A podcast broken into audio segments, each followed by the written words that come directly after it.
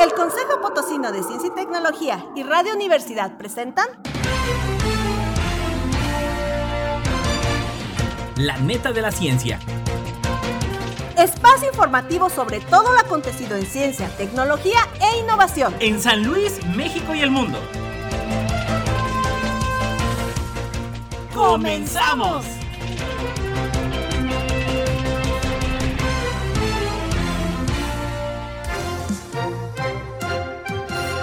Hola, hola, ¿qué tal? ¿Cómo le va? Muy buenos días, bienvenidos a la neta de la ciencia, programa del Consejo Potosino de Ciencia y Tecnología. Rosy, ¿cómo estás? Muy buenos días. Hola Edgar, ¿cómo estás? Pues encantada de volver aquí, la verdad es un gusto estar aquí con todos los radioescuchas y pues tenemos muchas cosas interesantes que informarles el día de hoy. Así, vamos por los titulares.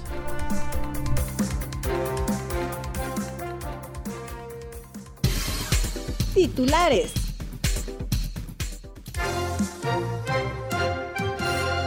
Viable instalación de un centro de vigilancia en la zona industrial. Producción de GM San Luis Potosí 68% menor que su nivel previo al COVID. San Luis Potosí rumbo a un clima laboral más incluyente, dice la Secretaría del Trabajo y Previsión Social. Daniela Robles, la científica mexicana que estudia el cáncer más misterioso.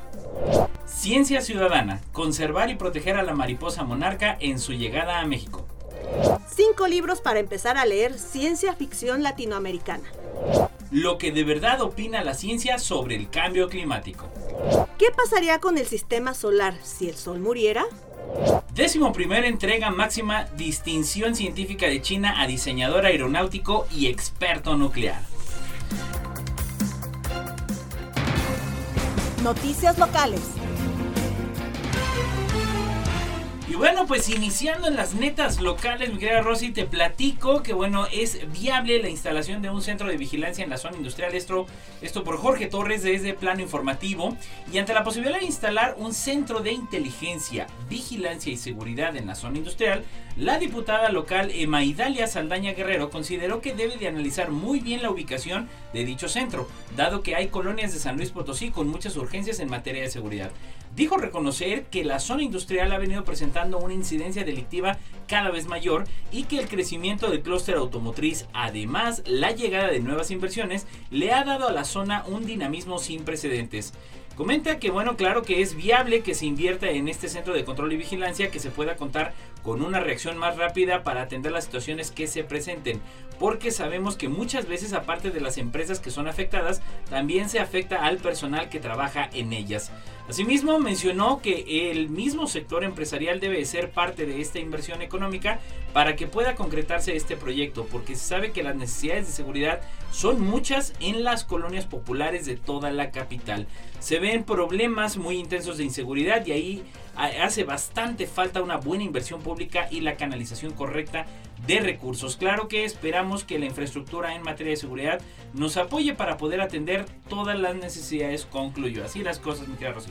Mira, la verdad es que este es un tema muy, muy importante aquí en la capital. ¿eh? O sea, aquí, aquí tenemos dos cosas. Primero, la cuestión de la seguridad que este, nos está afectando a todos. Y segundo, este, ya ves que la zona industrial está siendo ahí un centro de conflicto, no solo por esta cuestión, sino por la cuestión de eh, la accesibilidad, la vialidad. Este, ya hemos sabido tantos, este, cómo se tarda la gente en llegar allá a la zona industrial, los que trabajan, choques. Entonces creo que sí es muy importante que empecemos poco a poco o que, o que las autoridades empiecen poco a poco a, a, tomar cartas en estos problemas que hay alrededor de la, de la zona industrial. Absolutamente, absolutamente. ¿Qué maneras tenemos el día de hoy? Pues mira, eh, para el día de hoy te comento eh, que la producción de General Motors San Luis Potosí, eh, el 68% eh, tiene una eh, producción 68% menor que su nivel previo al COVID. Esta información nos llega desde la redacción de Express y eh, nos la comenta Alejandro Torres. Aquí nos comenta Alejandro que entre enero y septiembre de este año cayó, fíjate, un 67.97% la producción de la planta de la General Motors, la que está instalada en Villa de Reyes, con respecto al mismo periodo que 2019 antes de la pandemia. Según los datos del Registro Administrativo de la Industria Automotriz de Vehículos Ligeros publicado por el INEGI, entre enero y septiembre de este año se produjeron 104.531 unidades de los cuatro modelos que se elaboran en San Luis Potosí, que es el Equinox, Terrain, Trax y Onix. Esta cifra, que en 2017 fue de 326.336 unidades, y en todo el año se han dejado de fabricar 221.805 unidades. O sea, cayó horrores, horrores, tremendos, ¿sí? Entre julio y septiembre de este año, eh, cuando se dio el último paro técnico por desabasto de semiconductores, la General Motors fabricó 3.159 vehículos, cifra que en el mismo periodo de 2020 fue de 98.876. Es decir, se dejaron de elaborar 95.717 vehículos en tres meses de paro. El pasado 2 de noviembre la planta de Villa de Reyes reactivó operaciones tras un paro técnico que inició el 19 de julio y anunció que se empezarían a producir los modelos Equinox y GM Terrain y una semana después se comenzaría a producir Onix. Pero la verdad es que no se dieron noticias de la Trax. Arturo Rivera Agudo, director editorial de la Fórmula Automotriz, dijo que la producción de General Motors no arrancará a los niveles que se tenían antes del paro sino que es probable que tarde más o menos un mes y medio, pero todavía se estará lejos de la producción que se tenía antes de la pandemia. En cuanto a qué pasará con la Trax, el experto comentó que muchas plantas dejaron de producir modelos que no les dejaban tanto margen de ganancia, por lo que es de esperarse que General Motors haga lo mismo. Eh, comentó eh, eh, Arturo Rivera que muchas plantas dejaron de producir vehículos que no les daban tanto margen. Por ejemplo, la Volkswagen dejó de fabricar el Jetta eh, para elaborar Taos y Tijuana y que son modelos que exportan hacia los Estados Unidos. Se calcula que en el país se han dejado de producir medio millón de vehículos. Rivero Agudo mencionó que los semiconductores ya comenzaron a producirse a una escala mayor, por lo que se espera que todas las marcas estén reactivando su producción para mediados más o menos de 2020. Mientras tanto, en diciembre habrá desabasto de automóviles en medio de una temporada de alta demanda de este producto. Entonces, muchos van a quedarse sin su carro de Navidad. Así las cosas, así las cosas. Y en las últimas netas locales, te platico que bueno, San Luis Potosí rumbo a un clima laboral más incluyente. Esto lo declara la Secretaría del Trabajo y Previsión Social por Jesús Venegas de eh, la editorial del líder empresarial. Y bueno, tras el compromiso adquirido por la nueva administración para generar más empleos para sectores vulnerables en la entidad, la Secretaría del Trabajo y Previsión Social visitará las cuatro regiones de San Luis Potosí para promover empleos incluyentes y capacitación para que los potosinos puedan incorporarse a trabajos mejor remunerados. En ese sentido, el titular de la STPS, Néstor Garza Álvarez, se reunió con la alcaldesa de Soledad de Graciano Sánchez, Leonor Noyola, con quien acordó implementar, con el apoyo del Instituto de Capacitación para el Trabajo, el ICAT, jornadas de capacitación especiales, ya que es el municipio más importante en la proveeduría de mano de obra calificada para la zona industrial. Del mismo modo, informaron que se instalará en este municipio una nueva oficina de el, del SNE, del famoso Sistema Nacional de Empleo, para que la población tenga mayores facilidades de incorporarse a la actividad productiva, así como con el apoyo del ayuntamiento y de los sectores productivos se promoverá una política de empleos incluyentes. ¿Quiénes serán beneficiados de esto? Bueno, pues detalló que se tiene la instrucción del gobernador Ricardo Gallardo Cardona de que haya prioridad con los grupos de población más vulnerables como personas con discapacidad, adultos mayores, madres de familias solteras y personas que cumplieron su sentencia en centros de readaptación social. Importante esto y bueno, estaremos muy atentos a lo que suceda. Sí, muy importante política de inclusión, ¿eh? de verdad eso, eh, muy bueno, muy bueno, muy bueno. No importa en qué parte del mundo estés, recuerda sintonizarnos en la web radio y televisión.uaslp.mx. Noticias Nacionales. Eh, pues mira, te comento ahora eh, en las netas nacionales eh, que Daniela Robles, la, ¿te acuerdas de esta científica mexicana que estudia el cáncer? pues tenemos información al respecto que nos viene desde la desde el Sol de Tampico por este Roberto González. Eh, aquí nos comentan que de acuerdo con estudios médicos, el cáncer de piel por melanoma es causado por la radiación ultravioleta. pero no es el caso de un misterioso melanoma que está estudiando la científica Daniela Robles Espinosa, profesora adjunta del Laboratorio Internacional de Investigaciones sobre el Genoma Humano de la UNAM. Eh, tras una estancia de investigación en Reino Unido, la cual tuvo una duración de seis años, Robles Espinosa regresó a su país natal, México, para ayudar a develar los misterios genéticos del melanoma lentiginoso acral el cual se da sobre todo en las manos y en los pies y se encuentra especialmente en poblaciones de América Latina, África y Asia.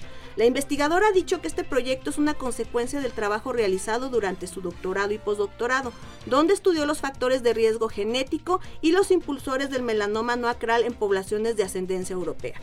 Y ella dijo que tiene la esperanza de que al estudiar la evolución de esta enfermedad en pacientes latinoamericanos se pueda descubrir más sobre sus impulsores genómicos y sus terapias potenciales. Comentó este, que espera que esta investigación pueda reducir algún día los costos del tratamiento de manera que sea disponible para todos los pacientes, pacientes lo cual sería realmente muy bueno porque esta es una enfermedad bastante fuerte el equipo de Robles Espinosa está a cargo, eh, que está a cargo de este estudio se enfoca en analizar los genomas de los tumores mexicanos. Para esto toman muestras de saliva de pacientes con melanoma adcaral y de ahí obtienen los genes originales, aquellos con los que nacemos, explica la científica. Luego los comparan con genes que están en los tumores para saber de dónde viene el daño.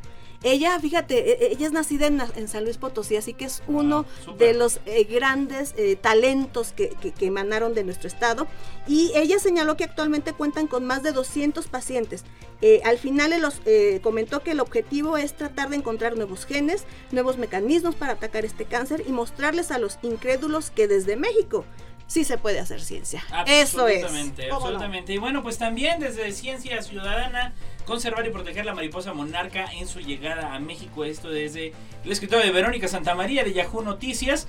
Y que bueno, desde el estado de Coahuila, Rocío Treviño, ingeniera zootecnista por la Universidad Autónoma de Chihuahua, durante cuatro años se dedicó a contar las mariposas. Sin embargo, el avistamiento no fue suficiente. Ante este fenómeno, la especialista llegó a preguntarse qué sucedería con las monarcas en aquella migración. Y bueno, ella comenta antes tenía que usar un contador lo pasaba contando y contando casi por minuto. Ahora han disminuido mucho, cuenta la ingeniera zootecnista que desde 1992 coordina Correo Real, un programa para la conservación de la mariposa monarca en su ruta migratoria. El programa Correo Real fue la primera iniciativa de ciencia ciudadana en México que ha permitido establecer la especialidad y temporalidad de gran parte de la ruta migratoria de la mariposa monarca en el país con talleres y pláticas para hablar de la conservación y protección de las mariposas. Inicialmente el programa contempló a maestros de nivel de educación básica en la región norte del país. Hace muchos años, comenta Treviño, todos los días tenía grupos escolares citados para ir al campo y ver a las mariposas monarca. Las marcábamos con las etiquetas de Monarch Watch, Monarch Watch y era una actividad muy bonita con los niños, cuenta Treviño a este medio. En una comunicación de Fondo Mundial por la Natura, para la Naturaleza, la WWF se señala que en diciembre de 2020 la ocupación de mariposas monarcas en el país se redujo a un 26% en los santuarios de hibernación al ocupar 2.10 hectáreas frente a las 2.83 reportadas en el mismo mes. Cambios estamos viendo en el medio ambiente y por eso el llamado a que todos volteemos a ver, pues ya no por moda, sino por necesidad, Rosy, el tema del cambio climático. Sí, sobre todo en esta especie que la verdad está en peligro de extinción y que es muy importante para el ecosistema. Bueno, Edgar, ¿y a ti te gusta leer? Sí, cómo no, digo, de repente ya, este, entre que hay que jugar a la cocinita y salir un rato a jugar con, con la familia, sí. Pero sí, siempre aprovecho la oportunidad para retomar un ¿Te gusta la ciencia ficción? Un poquito, un poquito, digo, yo creo que ya me la, me la paso más un poquito de la ciencia ficción en las películas. Ya ves por los efectos, ¿no? Sí, claro. No creemos más, pero la imaginación siempre vuela con Siempre es mejor. Eh, bueno, pues si quieres comenzar a leer libros de ciencia ficción, Leslie Ortega de, eh, eh, del Imparcial nos da una recomendación de cinco libros para empezar a leer ciencia ficción latinoamericana. ella dice que a pesar de haber sido considerado un género menor, la ciencia ficción cada vez cobra más relevancia en el panorama narrativo actual. Características de nuestra sociedad como el acelerado avance tecnológico o el declive ambiental hacen del género una de las formas más fértiles de narrar historias que actualmente le competen a cada vez más personas. Eh, como todo género literario, la ciencia ficción aborda temas humanos, pero lo hace desde su relación con la tecnología en escenarios que, por más lejanos que parezcan, nunca lo son del todo ajenos al espectador. Contrario a lo que se pueda suponer, el género ha proliferado en Latinoamérica. Los posibles escenarios futuristas y los artefactos ingeniosos de los siguientes textos ofrecen reflexiones en torno a problemas no solo sociales, sino también humanos. En definitiva, es interesante explorar el rumbo tan particular que toma la ciencia ficción en las regiones en Latinoamérica por muchos, eh, por muchos diferentes al desarrollo que han tenido los autores europeos o estadounidenses que siempre han eh, sido los que han proliferado y han pisado fuerte en este aspecto. Eh, ¿Cuáles son los libros que ella nos recomienda? Pues primero es Ansibles, Perfiladores y otras máquinas del ingenio, que lo publicaron en 2020 por Andrea Chapela, 10 planetas de Yuri Herrera, publicado en 2019, El tercer mundo después del sol de Rodrigo Bastidas, publicado en 2021, eh, Tecnochtitlán de Federico Schaffler en 2015 y Así se acaba el mundo, cuentos mexicanos apocalípticos por Edilberto Aldán eh, publicado en 2016. Pues para empezar a leer, para empezar a leer qué se está haciendo en Latinoamérica en materia de ciencia ficción. Genial.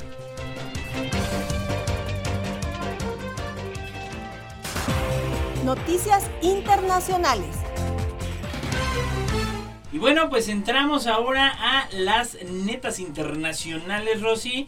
Y desde la voz, lo que de verdad opina la ciencia sobre el cambio climático. Y bueno, este es uno de los desafíos más importantes que afronta la humanidad este siglo. Un asunto con implicaciones existenciales, el juego está nada más y nada menos que el, tipo de mundo en el que vivirán las futuras generaciones, aunque también las presentes sufriremos pues las consecuencias. Y el panorama no pinta nada bien, por mucho que en las cumbres climáticas se trate de aparentar que la comunidad internacional está realizando esfuerzos para reducir el calentamiento global. Nadie duda que nadie duda pues obviamente de la buena voluntad, pero el dióxido de carbono alimenta el sistema económico actual.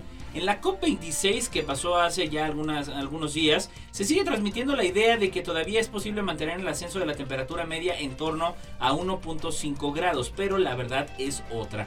A propósito de la conferencia sobre el cambio climático que se desarrolla en Escocia, o se desarrolla en días pasados, la revista Nature, la más influyente del planeta, realizó una encuesta anónima entre los autores que participan en los informes del IPCC, el panel de expertos de Naciones Unidas, y bueno, los resultados apuntan que los científicos asumen con una fuente de escepticismo que los gobiernos desacelerarán notablemente el ritmo del calentamiento global. En lo referente al aumento de la temperatura media, Nature sostiene que en privado, 6 de cada 10 encuestados dijeron que esperan que el mundo se caliente al menos 3 grados para fines de siglo. Esto está de miedo, Rosy, aunque no llegamos a eso, pero está de miedo.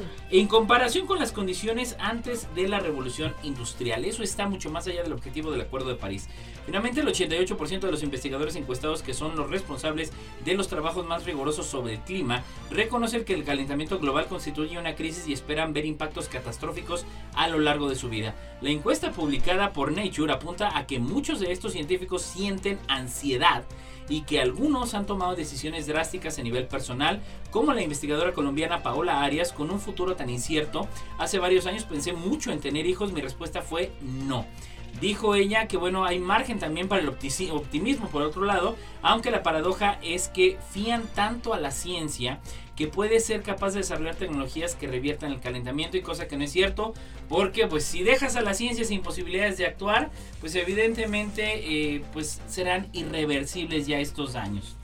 Sí, y bueno, y siguiendo con escenarios catastróficos, eh, aquí te comento, tú te has llegado a, preguntar qué pasaría con el sistema solar si el Sol muriera. Sí, como no, y, pero ya afortunadamente luego cuando uno analiza tiempo, tiempo, espacio, dice, no, ya no me tocó, ¿verdad? No, no, sí, y eso es, eh, eh, eso es precisamente lo que Cindy Fernández de, desde Meteorred eh, nos platica. Eh, ella nos dice que el Sol va camino a su extinción, pero que aún falta mucho, lo que comentábamos ahorita, mucho para este suceso. Dice que alrededor de 5 mil millones de años, más o menos, calculan los expertos para que esto pase, pero se va dando de poco a poco que el Sol se quedará sin energía y esto alterará drásticamente el sistema solar. Nuestra estrella está alimentada perdón, por una fusión nuclear y convierte el hidrógeno en helio en un proceso que transforma la masa en energía. Una vez que se acabe el suministro de combustible, el Sol comenzará a crecer de manera espectacular. Sus capas externas se expandirán hasta engullir gran parte del sistema solar, convirtiéndose en lo que los astrónomos llaman una gigante roja. ¿Y qué pasará con los planetas una vez que el Sol entre en la fase de gigante roja? El desenlace del sistema solar sigue siendo un tema de debate entre los científicos. Aún no está claro exactamente cuándo se expandirá el Sol moribundo y cómo cambiarán las condiciones pero algunas cosas parecen más probables. Por ejemplo, la muerte lenta acabará con la vida de nuestro planeta y si bien es posible que al Sol le queden 5 mil millones de años para quedarse sin combustible, es probable que la vida en la Tierra desaparezca mucho antes. Esto sería porque el Sol ya se está volviendo más brillante y es esperable que la radiación solar se vuelva tan intensa que sea demasiada para que la vida en la Tierra siga subsistiendo. Cuando el Sol se convierte en un gigante rojo, la Tierra también se va a vaporizar, tal vez solo unos pocos millones de años después de que Mercurio y Venus se hayan consumido. Todas las rocas fósiles y restos de las criaturas que hayan vivido aquí serán devorados por la orbe creciente del Sol, borrando cualquier rastro persistente de la existencia de la humanidad. Los primeros planetas en desaparecer serán Mercurio y Venus y seguramente lo harán antes que la Tierra. No hay muchas dudas al respecto y luego le seguirá nuestro planeta, pero los científicos le dan un chance a Marte ya que está al límite y algunas teorías sugieren que podría escapar al alcance real del Sol, aunque la radiación sí lo afectaría. A medida que nuestro Sol gigante rojo se envuelva a los planetas interiores, es probable que parte de su material sea arrojado más profundamente en el sistema solar para ser asimilado en los, eh, en los cuerpos eh, de los gigantescos gaseosos. Pues así el panorama de cómo puede ser este escenario cuando el Sol muera. Oh, pues bueno, ahora sí que ya Nada alentador, de sí. y bueno, pues cerrando en las netas internacionales, Rosy, te platico desde eh, la redacción de Spanish People de China se realizó la décima primera entrega de máxima distinción científica a diseñador aeronáutico y experto nuclear y que bueno, aquí aprovechamos a, dar una, a dar una gran felicitación a todos aquellos investigadores, tanto consolidados como jóvenes, acreedores al, premio, al premio, de, investigación de científica y tecnológica y también a las empresas, a la empresa acreedora al premio de innovación 2021. Enhorabuena, Enhorabuena en San Luis. Se hace ciencia y, y es reconocida. Y bueno, vaya que tú lo has vivido, Sí, claro, por supuesto, me ha tocado vivir el proceso, y, y la verdad es que expedientes completísimos. La verdad, hay mucho talento aquí en, San Luis Potosí. Enhorabuena a todos los ganadores. Absolutamente, ya estaremos hablando y sigan nuestras redes sociales donde usted podrá encontrar en días próximos pues cápsulas eh, con las entrevistas de estos eh, galardonados que ganaron el premio Potosí de Investigación Científica y Tecnológica 2021. Y bueno, eh, regresando precisamente a la nota, el presidente chino Xi Jinping entregó en días pasados el máximo premio de ciencia del país al diseñador aeronáutico Gu Songfet y al experto nuclear Wang Das-hong por sus destacadas contribuciones a la innovación científica y tecnológica. También el secretario general del Comité Central del Partido Comunista de China y presidente de la Comisión Militar Central otorgó las medallas y certificados en una ceremonia anual celebrada en Beijing para honrar a los científicos, ingenieros y logros y, de logros de investigación sobresalientes. A su vez, eh, Xi y otros líderes del partido eh, del estado incluyó a Li Kengpang, Wang Hunchin y Han Seng, si lo logré, junto con los dos ganadores del máximo premio que entregaron certificados a otros laureados. Bung Fed es un diseñador aeronáutico de la industria de la aviación de la corporación china y el principal fabricante de aviones de la nación, nacido en 1930. Gu es miembro de la Academia de Ciencias de China y de la Academia de Ingeniería de China. Wang Dasong, nacido en 1935, fíjate, es un científico nuclear de renombre internacional como miembro de la CAS y el expresidente de la Universidad de Tsinghua. Eh, se ha dedicado a la investigación y desarrollo de tecnologías avanzadas de energía nuclear. La ceremonia eh, contó con la asistencia de unas 3.000 personas y en ella fueron honrados 264 proyectos, de los cuales 46 ganaron el Premio Estatal de Ciencias Naturales, 61 el Premio Estatal de Invención Tecnológica y 157 el Premio Estatal de Progreso Científico y Tecnológico. Ocho expertos extranjeros y una organización internacional ganaron el Premio Internacional de Cooperación Científica y Tecnológica por su colaboración con científicos chinos. Y antes de la ceremonia, pues bueno, este el presidente y otros líderes se reunieron para tomar fotos grupales con las representantes de los ganadores. En nombre del Comité Central y del Consejo del Estado, el, primer ministro eh, Li Kenjian extendió felicitaciones a los galardonados y agradeció a los expertos extranjeros su participación y el apoyo al desarrollo de la ciencia y la tecnología. Y bueno, pues ya cerrando, eh, Rosy, como siempre, ha sido un gusto estar en una neta de la ciencia más contigo. Igualmente, Edgar, la verdad, eh, muy interesante todo lo que hemos visto el día de hoy. Esperemos que a nuestros radioescuchos les haya gustado y seguimos bien. Seguimos oyéndonos. Oyéndonos. Oyéndonos. Y en YouTube también nos puede escuchar en Spotify, en el 88.5 este, y, pues en todas las frecuencias a través de internet en donde se transmite Radio Universidad. Gracias a Lalo Carrillo, como siempre le edición los controles a Ángel Flores.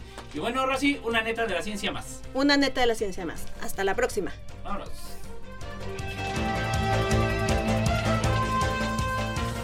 Esto fue...